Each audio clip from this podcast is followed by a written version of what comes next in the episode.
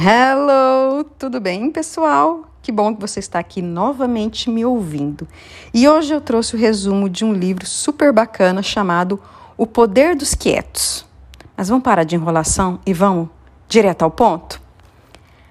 A introversão, quem diria, é um temperamento desejável nos negócios, na política e nas artes. Entenda de onde vem a força dos mais calados e como usá-la. Abraham Lincoln, Bill Gates e Albert Einstein têm um traço de personalidade em comum: são introspectivos.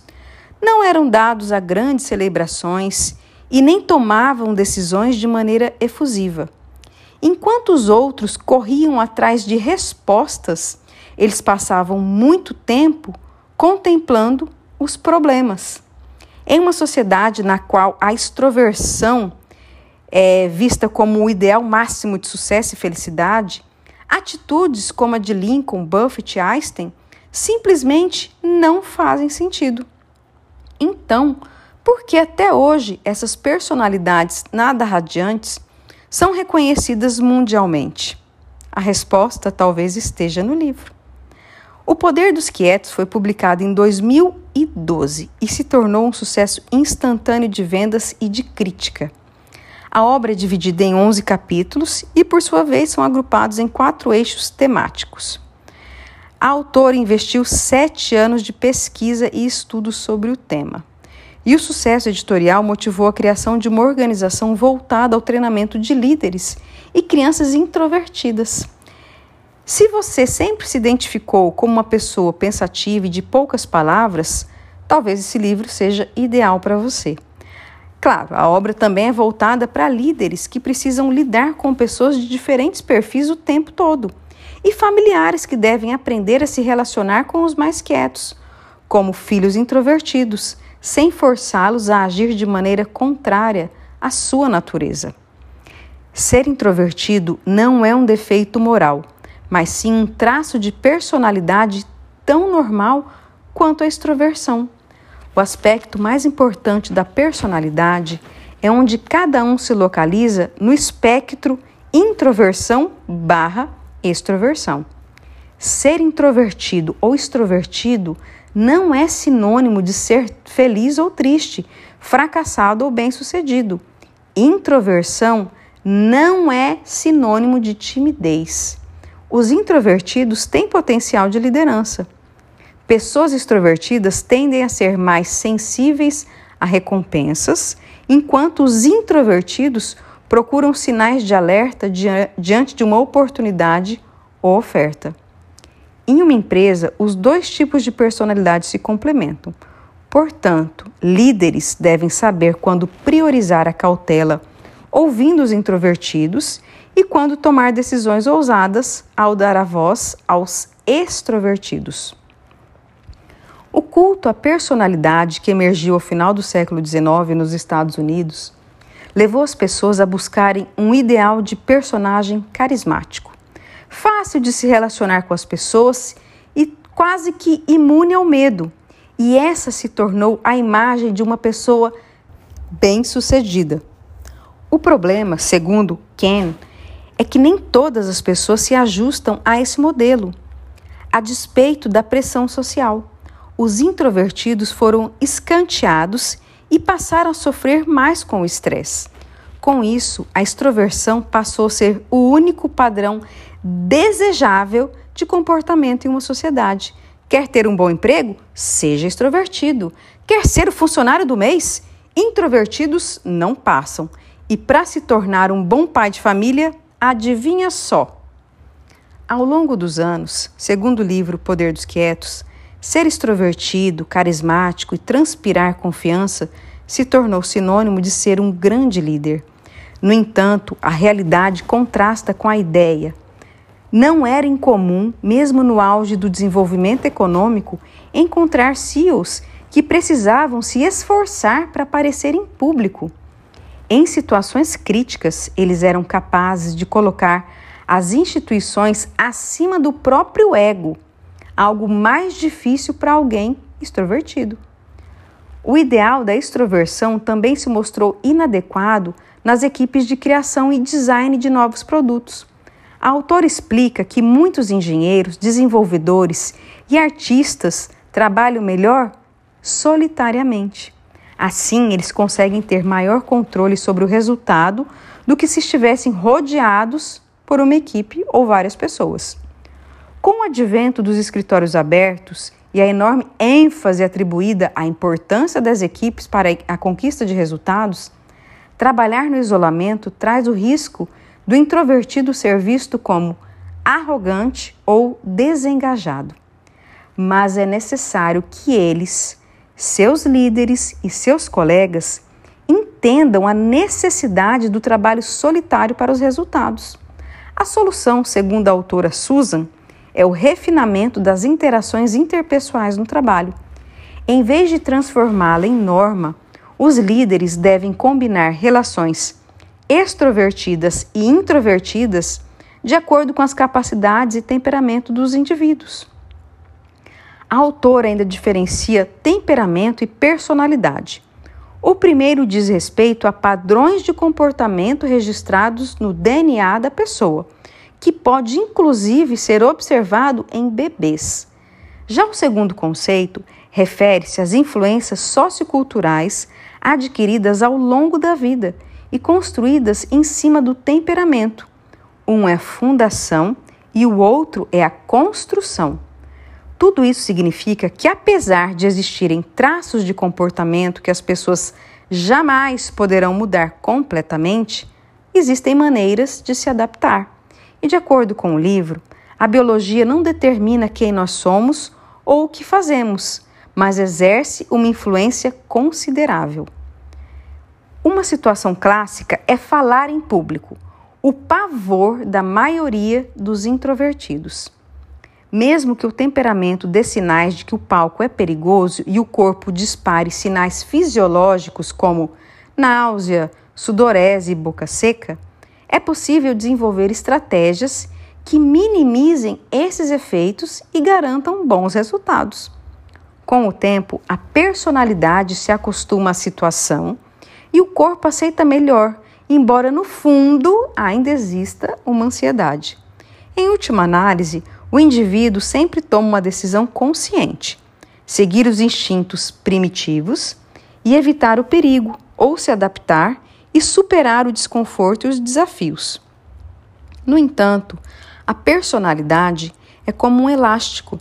Tensionada, ela pode se afastar do seu eixo, o temperamento, até certo ponto, mas uma hora é necessário relaxar na zona de conforto.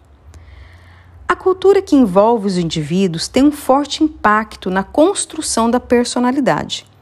Assim como o ideal da extroversão surgiu em um contexto sociocultural e econômico específico nos Estados Unidos, a introversão também é predominante em algumas sociedades.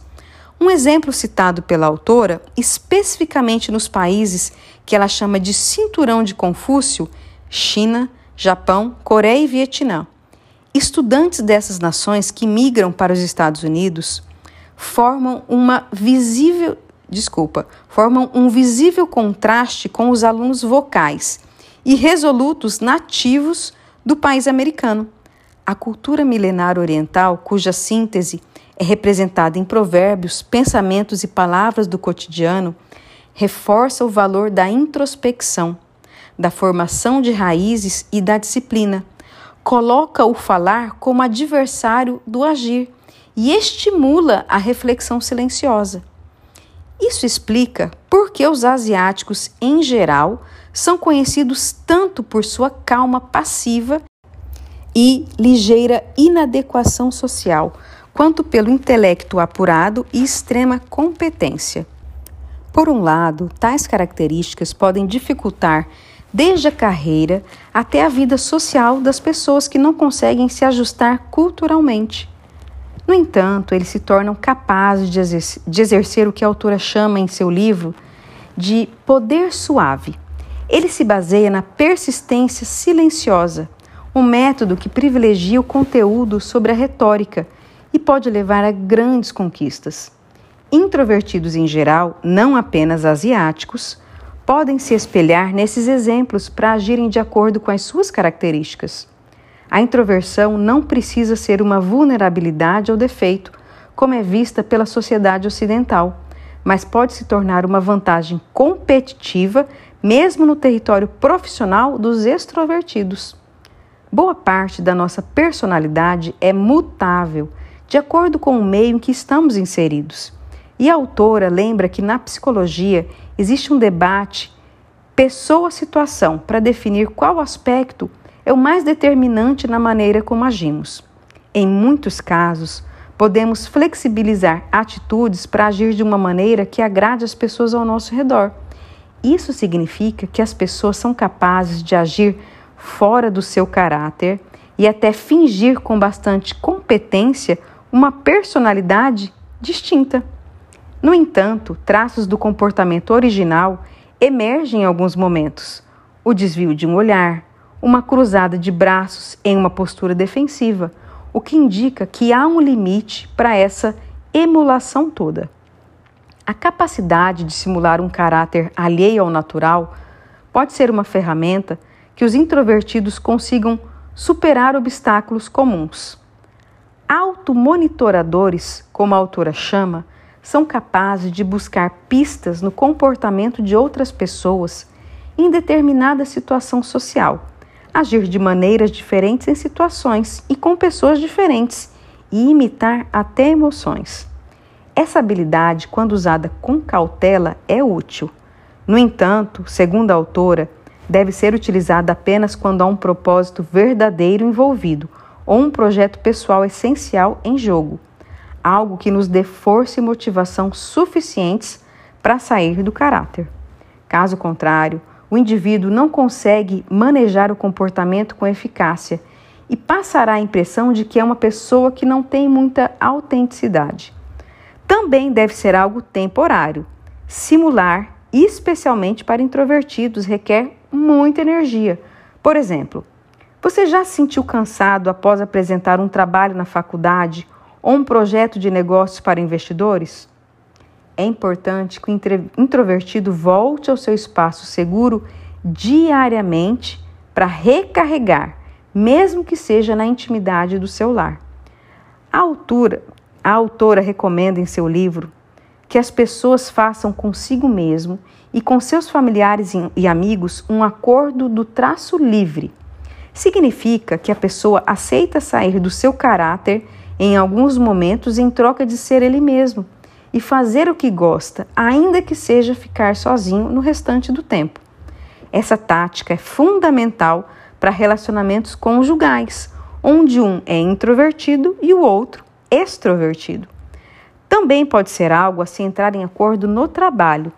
Introvertidos conseguem produzir mais em ambientes reservados, com pouca ou nenhuma interferência, embora algumas empresas adotem a cultura do open office é possível pactuar o tempo em que a equipe permanece no mesmo espaço e quando cada um foca no seu trabalho.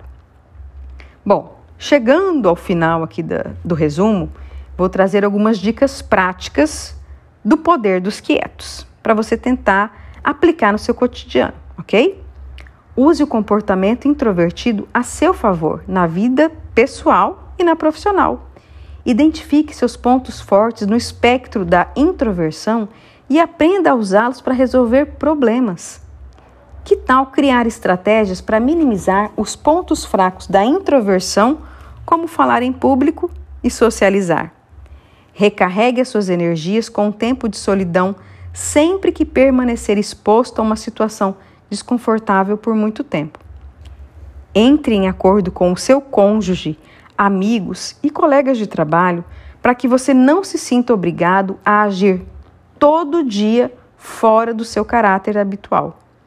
Permita-se agir fora da sua introversão para superar um obstáculo ou correr atrás do seu, do seu propósito, mas conheça os seus limites. Nas empresas, equilibre as equipes de trabalho de acordo com o perfil de cada pessoa. Como líder, permita que os introvertidos da sua equipe trabalhem sozinhos em espaços com pouca distração. Isso vai engajá-los e vai trazer excelentes resultados para sua empresa. Obrigada por ficarem comigo até agora. Até o próximo! Eu vou adorar saber